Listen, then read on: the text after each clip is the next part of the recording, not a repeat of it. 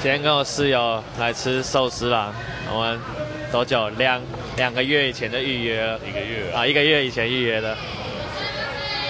いらっしゃいませ。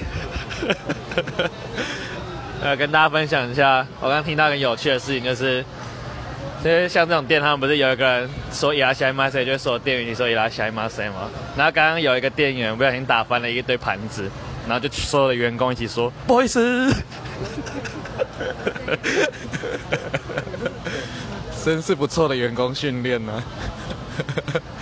大家下次可以来吃，下次下次来吃寿司郎的时候可以听注意一下。不好意思。